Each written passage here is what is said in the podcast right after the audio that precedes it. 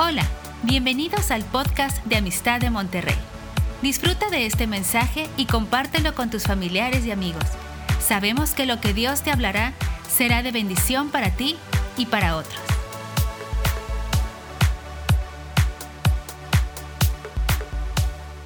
Eh, tengo algunos minutos eh, para poder resumir tantas cosas eh, que quisiera hablar, pero bueno, la, poder transmitir lo que en un tiempo, en estos tiempos, Dios me ha hablado y como persona y nos ha hablado como familia, con mi esposa y pues con nuestros hijos y, la nieta que tenemos y tratamos de transmitir lo que Dios lo que Dios habla. Y quisiera, quisiera que me acompañaran eh, rápidamente, primero de Pedro 5, 6, 9. Ahorita lo van a poner aquí en la pantalla también. Pero dice la palabra, humillaos pues bajo la poderosa mano de Dios para que Él nos exalte cuando fuera tiempo. Una de, las, una de las cosas, hay varios puntos importantes en esto, me voy a enfocar en uno, pero una de las cosas para que Dios te pueda exaltar y Dios te pueda levantar es que tienes que humillarte delante de Él, reconocer que Él es Dios, reconocer que Él es el creador de todo, reconocer que todo existe, ha existido y va a existir lo que hay ¿sí? Por Él. Entonces dice, para que Él te exalte cuando fuera tiempo. Siete, echando toda vuestra ansiedad sobre Él porque Él tiene cuidado de vosotros. Yo no sé si tú estás pasando por alguna situación, algún miedo, algún temor, alguna ansiedad, una desesperación. No sé qué es lo que estás pasando, cuál es tu preocupación. Sí, pero déjame decirte que cuando tú se la sueltas a Dios, Sí, Él se hace cargo de esa ansiedad, de ese temor, de ese miedo. Dice, siete, echando toda vuestra ansiedad sobre Él porque Él tiene cuidado de vosotros. Él tiene cuidado de nosotros. Cuando tú te acercas a Él, cuando tú te entregas a Él, cuando entregas tu vida, entregas tu familia, Él tiene cuidado de ti y de tu familia. Número ocho, sed sobrios y velad. Son dos cosas que te toca a ti y a mí.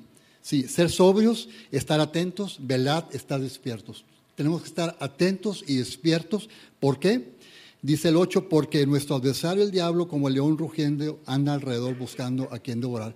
Y eso le corresponde al diablo. Al, diablo le corresponde tratar de devorarte. Está buscando la manera, está buscando la, forma de poder afectarte, dañarte. Pero si tú estás, estás sobrio, estás atento y estás despierto, muy difícilmente lo va a poder hacer. Pero nos pasamos al 9, que es el que quiero ahí eh, enfocarme, el cual resistí firmes en la fe, sabiendo que los mismos padecimientos que se van cumpliendo en vuestros hermanos, se van cumpliendo todos vuestros hermanos en todo el mundo. Quiero que sepas que lo que tú estás pasando no eres el único, no eres el, gusanito que todo me pasa a mí. O sea, en, todo el mundo, creyentes, eh, eh, personas que, que, siguen a Cristo, que buscan a Cristo, que, que proclaman su palabra, su evangelio, están padeciendo una u otra cosa de lo que nosotros estamos pasando. Y me enfoco allí porque dice, dice resistencia, dice resistir. Resistir es una fuerza que se opone a otra fuerza. Eso es resistencia. Es, a mí me gustan mucho los deportes, yo jugué básquetbol, eh, me gusta el americano, el soccer, todo, pero me gusta mucho el americano porque es un, juego de mucha táctica. Y, si tú ves, está el mariscal de campo y tú ves a, la, ofensiva, cinco o seis ofensivos que van a tratar de detener a cinco o seis defensivos que van a tratar de, atrapar al, al, mariscal de campo o al coreback. Entonces hay un choque entre los dos y esa es una resistencia, es un oponerte a lo que viene y el que está aquí de resistir a que no, a que no, a que no entre. Eso es, pues dice la palabra resiste, resiste.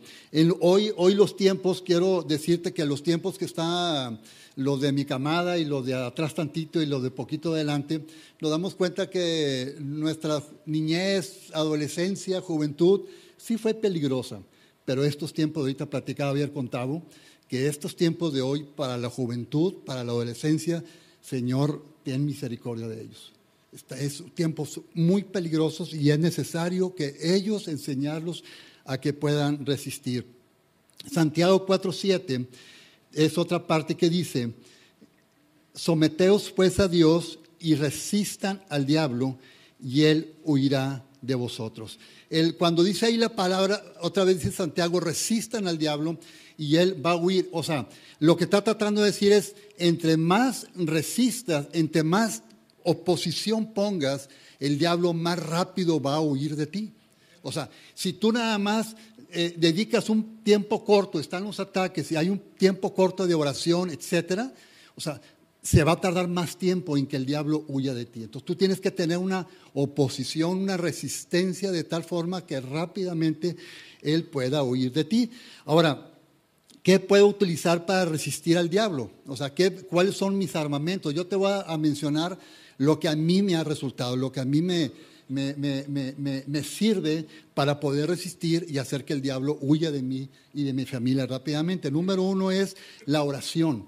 La oración es, tú eres lo que oras. La oración es indispensable, es una forma de detener al diablo. Otra es la alabanza. Vemos en, la, en, Primera de Samuel que, que, cuando el rey, el rey Saúl este, estaba con un espíritu que no lo dejaba tranquilo, venía David, tocaba el arpa y el espíritu lo apaciguaba y se iba y lo dejaba por un tiempo al rey. Entonces, yo te aconsejo que en tu casa siempre tengas alabanzas. O sea, quita el reggaetón, quita lo que tú traigas y pon, alabanzas en tu casa. Si tu esposo está enojado, tu esposa está enojada, tus hijos eh, eh, no te hacen caso, pon alabanzas y a su tiempo, a su tiempo Dios va a empezar a hacer la obra en ellos. Tienes que dejar, es una de las formas que el diablo no resiste a la alabanza. Otra es clamando la sangre de Cristo. Tienes que clamar a la sangre de Cristo. Efesios 1.7 después lo lees, pero tenemos que clamar a esa sangre poderosa que el diablo no puede resistir. Yo eh, eh, rápidamente, cuando yo me convertí, eh, no sé por qué mi mamá me dijo, cuando te enfrentas al diablo, clama la sangre de Cristo. Tú di, la sangre de Cristo me protege. Y yo la tiré a Lucas, la verdad. Yo dije, bueno, pues quién sabe. O sea, sí, la verdad, como, como, joven, yo recién convertido, entre, entre azul y buenas aguas, y, me fui a mi trabajo. Al, al, dos días que estaba ya en mi trabajo fuera, se acerca una persona, una, un, joven, que, eh, que se, eh, eh, se, se, transformó y empezó a, a, a, blasfemar contra Dios. Entiende que yo tenía meses de convertido y me empezó a temblar todas las corvas y las piernas, todo. No sabía qué hacer y me acordé de lo que dijo mamá. Y dije, la sangre de Cristo me protege. Y se rió. Y volví a decir, la sangre de Cristo me protege. Y vi que en la, segunda se rió más con nervio. Y a la tercera dio un grito de, de, espanto y huyó. Entonces me di cuenta de, desde esa ocasión, a donde quiera que salgo en mi maleta, hecho la sangre de Cristo. A donde voy, la sangre, sí, salgo de viaje, la sangre de Cristo en la maleta. la sangre de Cristo es una forma de oposición contra el diablo.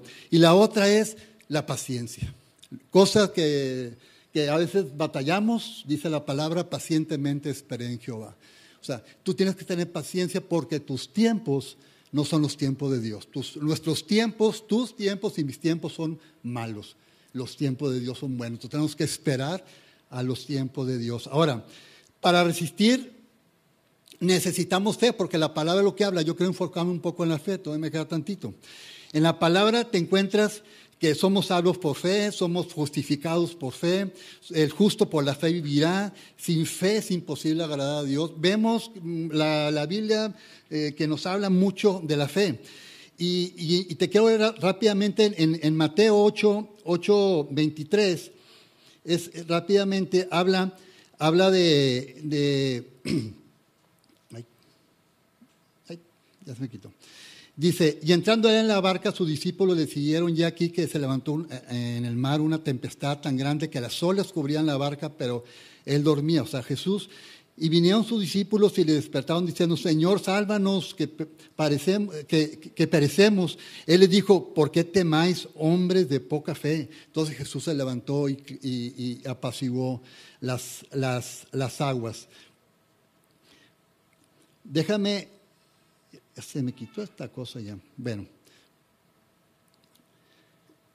déjame comentarte que, Dios nos ha dado la autoridad para poder clamar y poder levantarnos y poder, eh, y poder enfrentar lo que viene en tu contra, en mi contra.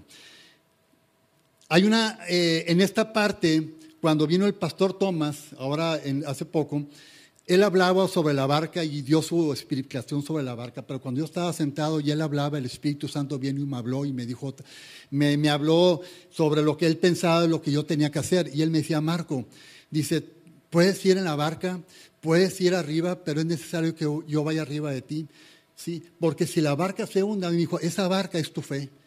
Y si el diablo voltea tu barca, voltea tu fe y tu fe se apaga, estás perdido fue lo que, lo, que, lo que el Señor me dijo en ese momento. Y yo lo he estado así eh, digiriendo desde que Él vino hasta ahorita sobre la fe, sobre la forma en que debo de caminar, sabiendo que mi fe tiene que crecer, mi fe no debe de caer, aunque vean los nubarrones, aunque vean los, los problemas, aunque vea la enfermedad, aunque vea eh, la economía, aunque vea que no hay agua, Señor, mi fe no debe de caer, debe estar creciendo constantemente.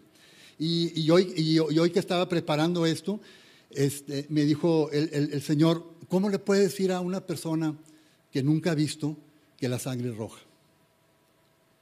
Si alguien me puede decir, que me diga. Una persona que jamás ha visto los colores, que diga, la sangre es roja. O el cielo es azul. O dile a una persona que nunca ha visto que las nubes son blancas. Yo no veo la forma. Pero él sí sabe que si se corta, le va a salir sangre. No, sabe el color, la textura, sabe que hay una sangre, pero no sabe el color. Él sabe que arriba en el cielo eh, hay un cielo azul y hay unas nubes que son blancas, pero hasta ahí llega. Aquí lo que, lo que yo sentía era, cuando tú te subes en la barca, tú decides si navegas solo o navegas con Cristo. Tú decides si, si, si quieres que Cristo suba a tu barca y que Él sea el que apacigüe las aguas, porque inevitablemente las tormentas van a llegar a tu vida, te van a caer. Inevitablemente, aquí la palabra dice que te van a llegar, pero es muy diferente que tengas a Cristo a que no lo tengas. Y hoy nomás te quiero, te quiero animar a que invites a Cristo a tu vida, que invites a Cristo a tu barca. Tal vez ya eres cristiano de muchos años, pero a veces caminamos creyendo que nuestras fuerzas podemos hacer las cosas y, nos empieza a salir todo mal. Es necesario que en todo Cristo esté en tu barca, esté en tu vida, para que vayas caminando sí, conforme a los caminos y al corazón de Dios. Quisiera orar y si tú estás caminando ahorita y estás teniendo nubarrones, estás teniendo eh, tormentas en tu vida, estás teniendo vientos o tal vez estás calmado, tu barca va tranquila, déjame decirte, vamos a orar y permite que Cristo tome el control de tu barca, suba a tu barca y para cuando vengan esas tormentas, sí puedas llegar a buen puerto. Amén. Cierra tus ojos, Señor, te damos gracias por esta palabra que tú nos has dado, Dios. Gracias, te bendecimos. Yo lloro, Dios, por aquellas personas que están pasando por tormentas, que están pasando por dificultades, que están, están pasando por, que están llorando, Señor, que están gritando desesperación, Dios. Señor, en el nombre de Jesús, súbete a esa barca, Dios. Súbete a sus barcas. Y tú puedes hablar y tú puedes clamar y dile, Jesús, súbete a mi barca, te necesito, te necesito. Abro las puertas de mi corazón para que tú entres y tú puedas morar siempre y que tú estés siempre arriba de mi barca para que puedas apaciguar cada tormenta que llega a mi vida. En el nombre de Jesús. Amén. Esperamos que este mensaje te ayude en tu vida diaria. No olvides suscribirte y seguirnos en nuestras redes sociales. Somos familia amistad.